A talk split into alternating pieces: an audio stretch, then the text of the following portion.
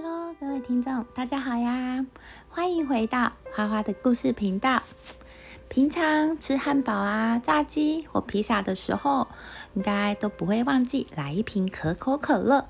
可口可乐是许多大人小孩皆无法抗拒的饮料，尤其是吃油腻的食物的时候呢，更是想要来一口来解解腻。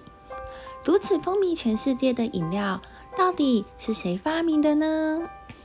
听说啊，这个可口可乐一开始是个咳嗽糖浆，而且成分还含有骨科碱。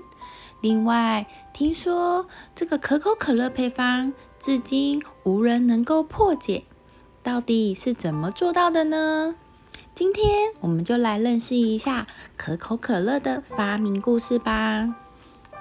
一八三一年七月八日，可口可乐的发明者约翰潘伯顿诞生于美国乔治亚州。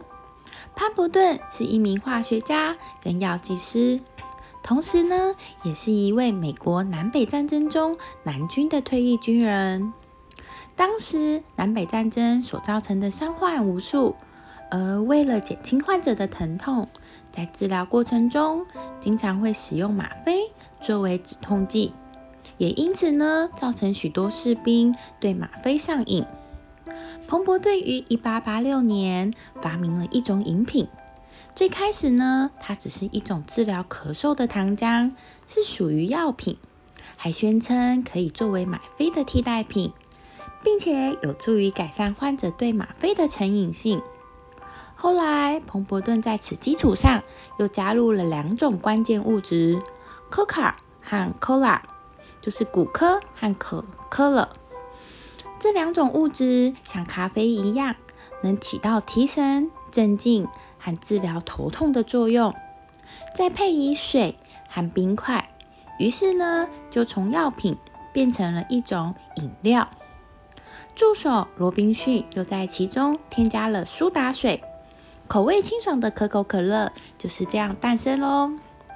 可口可乐的名字 Coca-Cola 就是来自于饮料中的两种关键物质：骨科碱就是 Coca，与可乐果就是 Cola。可乐果是可乐树的种子，含可可碱、咖啡因以及茶碱等成分，具有兴奋剂的作用。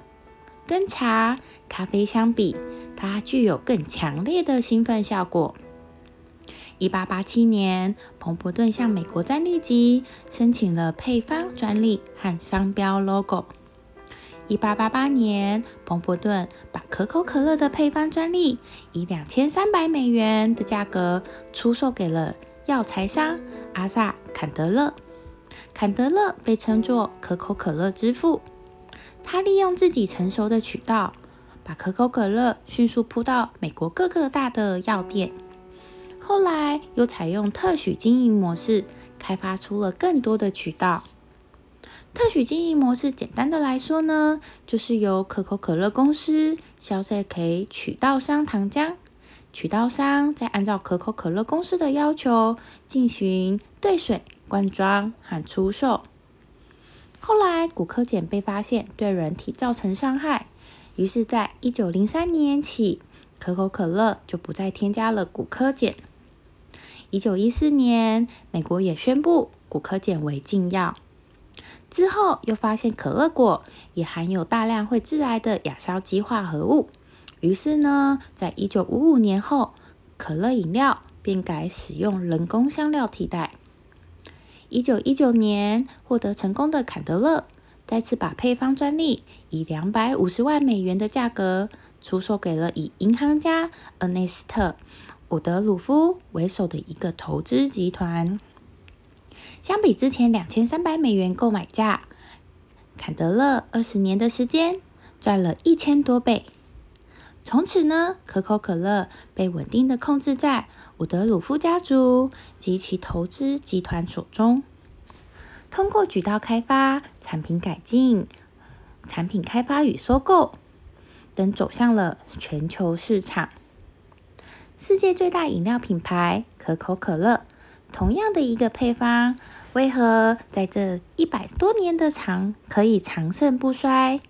其中很重要的一个原因，就是配方的保密做得非常的好。可口可乐的配方一直被列为可口可乐公司的最高机密，一百多年来从来没有被破解过。那么，可口可乐是如何做到这点的呢？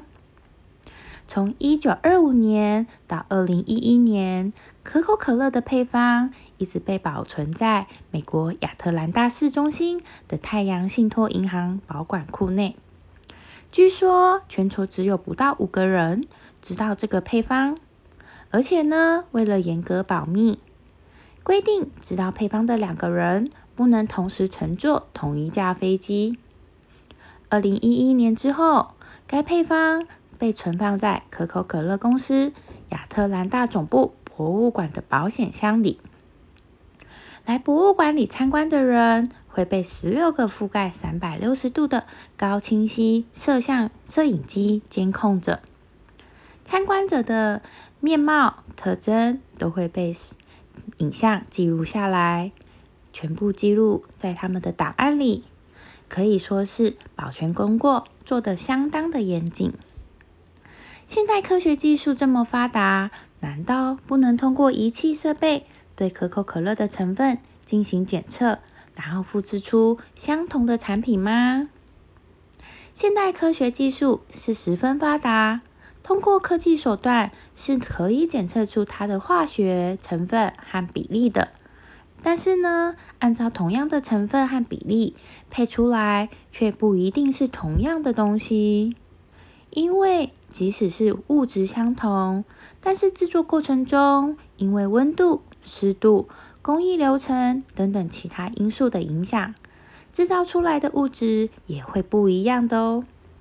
另外，也由于可口可乐的市场已经非常的稳定，也有众多忠实的客群，所以呢，即使偷到了可口可乐的配方，也知道详细的制作流程。甚至呢，通过改进做出了比可口可乐好喝的产品，可是也不一定有那个能力能够打败现今已经非常稳定的可口可乐公司。今天这个传奇的可口可乐故事就先说到这里，我们下次见啦，拜拜。